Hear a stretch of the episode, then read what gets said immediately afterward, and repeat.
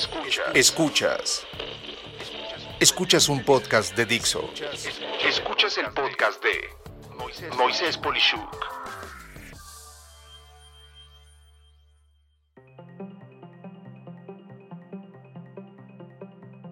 Prejuicios empresariales equivocados. Me incomoda de sobremanera que ciertas ideas mal formadas invaden el espacio empresarial He notado de forma creciente que la percepción de las mayorías es impactada por mentiras, ignorancia, pero sobre todo una idea errónea de la gente y el trabajo. Es por ello, por lo que me di a la tarea de mencionarte los seis puntos que más me molestan, sin por ello decir que son los únicos. Y sirve este episodio para abrir el diálogo y pensar en todo lo que consideras que está equivocado que no haya mencionado. Allí van. 1. Tener sobrepeso es no ágil en el mundo laboral. Esto es considerar que esta torcida idea de que tu índice de masa corporal tenga algo que ver con tu capacidad para ejecutar un trabajo es ridículo. Lamentablemente cada vez veo más y más personas con sobrepeso, pero de eso a que sus kilos de más impliquen que no se puede hacer un trabajo rápido y bien, es algo tonto y hasta mal pensado.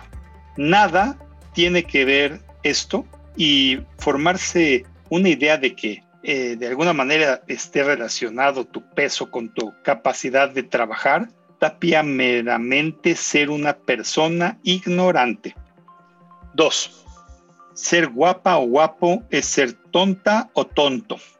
En la misma línea de la idea anterior, la belleza no está relacionada por ningún estudio formal, cuando menos, con la capacidad intelectual. Lo mismo es la idea inversa, esto es, que todas las personas feas sean inteligentes. De nuevo, un atributo físico nada tiene que ver con el coeficiente intelectual de nadie, y menos con la experiencia conocimientos adquiridos. Pensar en no hacer algo con alguien por ser una persona con belleza es de nuevo tonto. 3. Ser joven es no ser capaz o saber de algo. Y bueno, viene el doloroso tema de la edad y la capacidad para hacer un trabajo. Que quede claro, la capacidad para hacer un trabajo no depende en nada de la edad. Estoy de acuerdo en que más edad implica más experiencia, simplemente por estar más tiempo con una exposición al trabajo, pero ser joven no implica falta de capacidad. Me enfurece, por ejemplo, que se le pague menos a alguien joven bajo el argumento de que, entre comillas, tiene que aprender.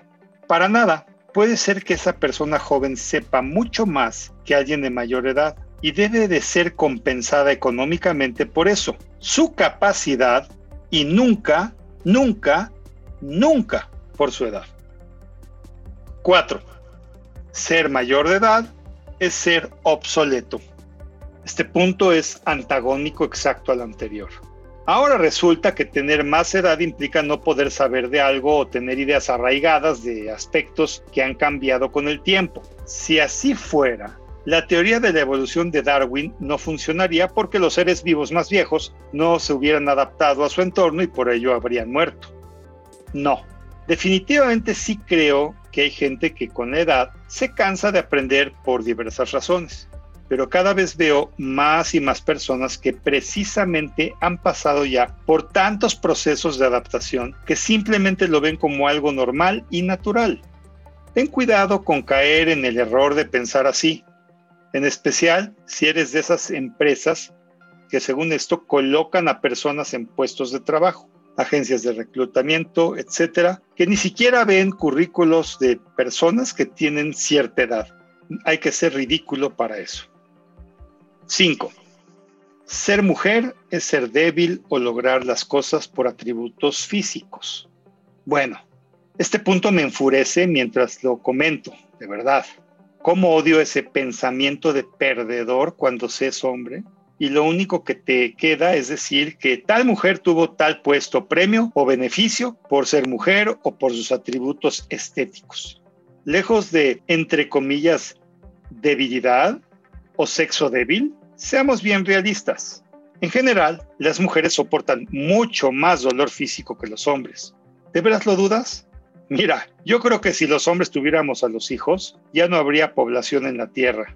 No quiero sonar simplista. Simplemente la capacidad tampoco puede medirse por tu sexo. Hay capaces en todo, hay mediocres en todo y hay personas muy mal hechas de cualquier sexo. Si tú alguna vez has pensado algo así, simplemente creo que no aceptas que esa persona fue mejor que tú por ser mejor que tú y nada más. 6. Ser hombre es aguantarse los sentimientos. Mira, confieso que de niño alguna que otra gente nos dijo muchas tonterías como que los hombres no lloran o los hombres no deben de sentir o yo que sé cuánta estupidez que raya entre el machismo y una idea torcida de la vida. Ese tipo de pensamiento es ridículo y equivocado. Claro que se vale tener sentimientos siendo de cualquier sexo. Claro que se vale llorar o estar triste, pues reprimir esto he visto que causa mucho más daño que beneficios y de hecho también raya en lo ridículo. Como conclusión, pensemos en lo que esto debe de lograr. Esto es, que crezca tu empatía, que crezca tu capacidad de aumentar tu habilidad para escuchar, pensar en las personas como individuales que pueden ser lo mejor de sí mismas sin por ello estar correlacionadas con atributos físicos, de edad, de género y demás aspectos que no nos pueden acotar en lo relacionado al trabajo. Si tú eres alguien así, por favor, cámbialo ya. Y si conoces a alguien así, por favor, recétale este episodio. Qué buena falta le hace. Soy Moisés Polishuk y agradezco que me hayas escuchado. Hasta la próxima.